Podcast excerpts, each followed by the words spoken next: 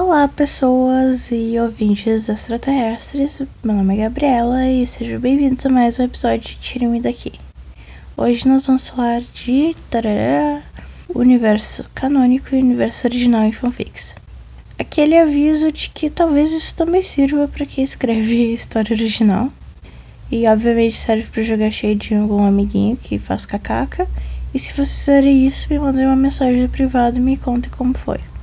Ou falem mal do seu amiguinho de vocês, não sei. Eu sei que eu gosto da fofoca.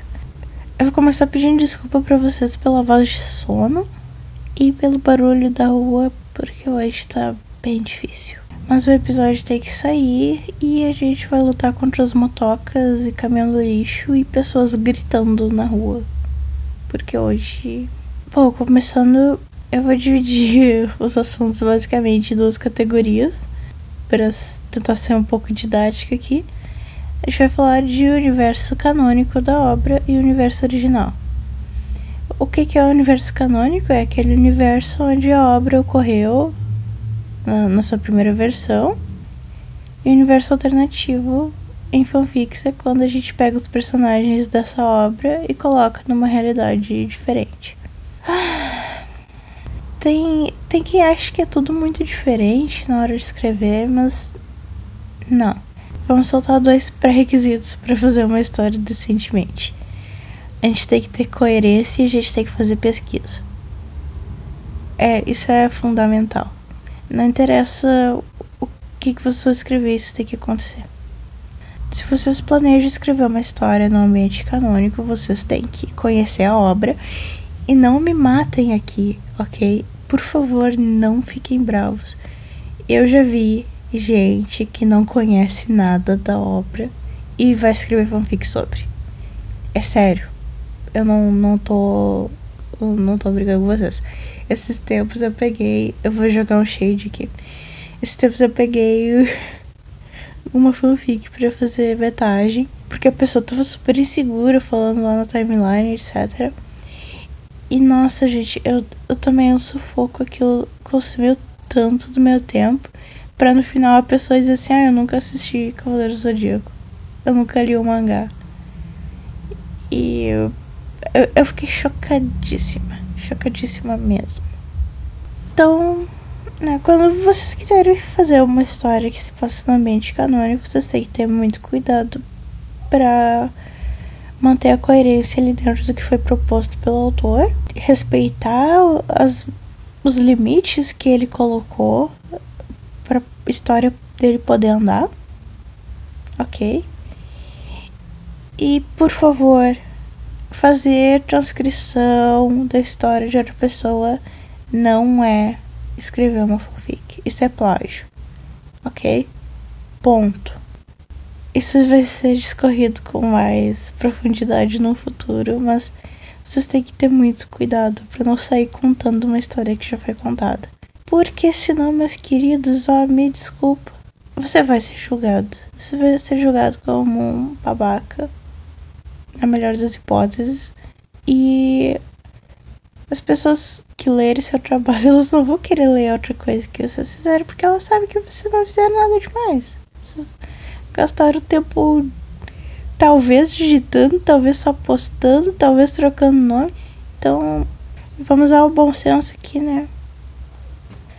Uma coisa que eu acho muito legal de ser explorada em histórias ambientadas no universo canônico é dar uma profundidade pro sentimento dos personagens que não existiam na obra. Acho acho lindo, acho válido, ainda mais se for sofrência, porque eu adoro ser leitora corna, né? Tô sempre aqui chorando pela sofrência de algum personagem. Que não existe, é... mas a gente sofre igual. Agora, as histórias no universo alternativo, no universo canônico com as suas liberdades. Ah, vamos deixar aqui uma coisa bem, bem explícita, tá? Existe até uma denominação de universo canônico divergente e tá tudo ok vocês mudarem coisas do universo canônico para contar a história de vocês. Só que deixem deixem isso explícito. Aqui vem a coerência. Se vocês forem seguir uma coisa estrita, sigam uma coisa estrita. Se vocês forem pelo lado da divergência, deixem isso explícito e façam uma história coerente do começo ao fim. Ok? E a parte polêmica ou não? Não, não sei. A parte polêmica, talvez porque eu leio cada coisa que me deixa com sangue nos olhos. Eu escrevo.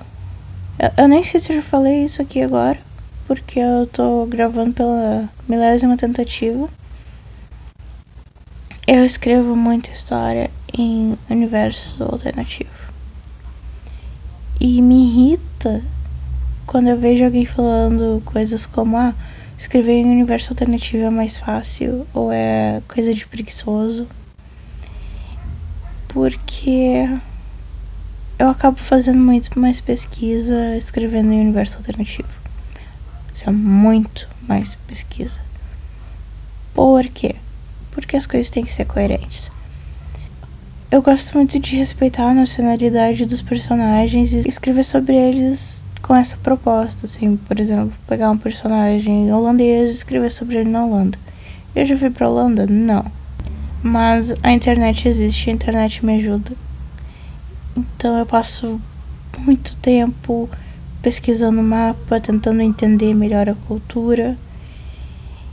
E daí eu vejo algumas coisas aqui que não.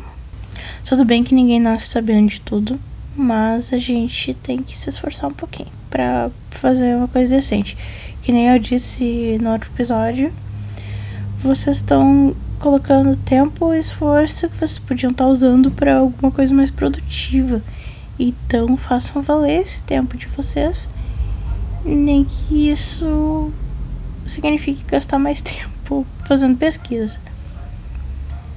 Coisas que eu vejo barra já vi e vamos fazer um adendo aqui. História cracuda e história cracuda são maravilhosas, então se a proposta da história ser cracuda, tá ótimo você ter tomado de celular de uma história medieval. Tá, tá ótimo mesmo, eu vou rir bastante.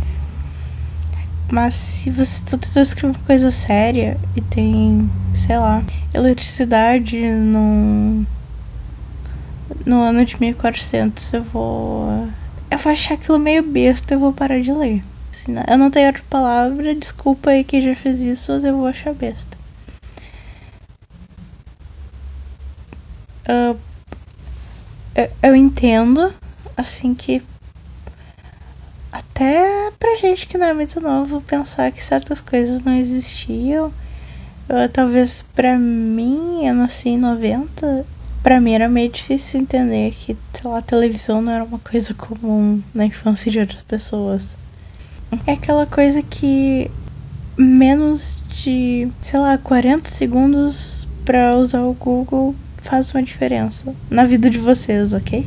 Para os dois tipos de história também é muito importante a gente fazer uma pesquisa sobre a cultura ou ou alguns hábitos de diferentes culturas. Tem muitos elementos que os autores inserem numa obra que tem alguma significância barra relevância e a gente não consegue enxergar por não entender essa cultura.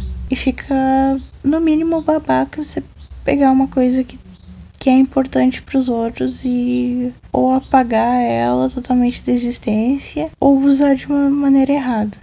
Então, quem gosta da obra tem que dar uma uma olhadinha, assim, alguns cuidados nisso. E outra coisa que eu vejo acontecendo muito, eu não sei como é que é em Portugal em relação a isso, né? Mas, por exemplo, no Brasil, ter carro é uma coisa muito boa, é uma coisa que as pessoas almejam de verdade, porque o serviço de transporte público não é muito bom. Porém, Daí a pessoa me escreve um, uma fanfic, sei lá, no Japão. Porque, né, vamos, vamos combinar que a galera gosta de um Japãozinho. E daí todo personagem se tem carro. Num lugar que a gente sabe que é pequeno e que as pessoas tendem a usar mais transporte público e dar preferência a isso. Sabe? Eu, eu espero que você esteja captando o que eu tô tentando falar. Tem um barulhão na rua agora. Falando em carro, né? Pra quem não sabe, eu moro na frente de uma oficina, então por isso tem muito barulho. Eu entendo que aqui a gente tá condicionado a ter carro igual a ter sucesso na vida. E também é, a gente tem aquela influência americana. Carro nos Estados Unidos é uma coisa muito mais acessível do que aqui, combustível também. Então a gente é bombardeado por filmes e mídia, séries, etc., onde todo mundo tem carro. E daí a gente soma com essa coisa de que no Brasil ter carro é estar progredindo na vida. E a gente quer que todos os personagens tenham carro, porque, nossa, olha só, ter carro é uma coisa legal. Só que daí a gente pega lá os fulano que moram num, lugar onde as pessoas estão transcenderam essa coisa do carro são, são pequenos detalhes que fazem muita diferença para quem tá lendo, assim. É um conforto no coração ler uma história onde a gente pode enxergar a pesquisa do autor. A gente sabe que o autor se dedicou. Eu não sei, dá uma, sensação muito boa ler histórias assim. Por último e não menos importante, isso é assunto para as próximas aparições minhas aqui. Quando a gente escreve fanfic, a gente tem que ter relação com a obra. A coisa mais importante que eu vou falar para você sempre, além da pesquisa, é a coerência. Quem tá escrevendo fanfic vai pegar algum elemento de uma obra e vai se prolongar sobre ele. Vocês podem pegar ou o ambiente onde essa obra ocorreu e colocar os personagens que vocês criaram em cima. Vocês podem pegar os personagens dessa obra e trazer para uma realidade completamente diferente. Porque senão a história de vocês não vai ser uma fanfic. Vocês têm que manter essa coerência, por favor, por favor. Senão a história de vocês não, não é necessariamente uma fanfic. Sabe, eu, eu não quero ficar aqui ditando você pode ser fanfic, você não pode. Mas é por aí que a coisa anda. Tá? Nos próximos episódios a gente vai falar um pouco melhor sobre personagens.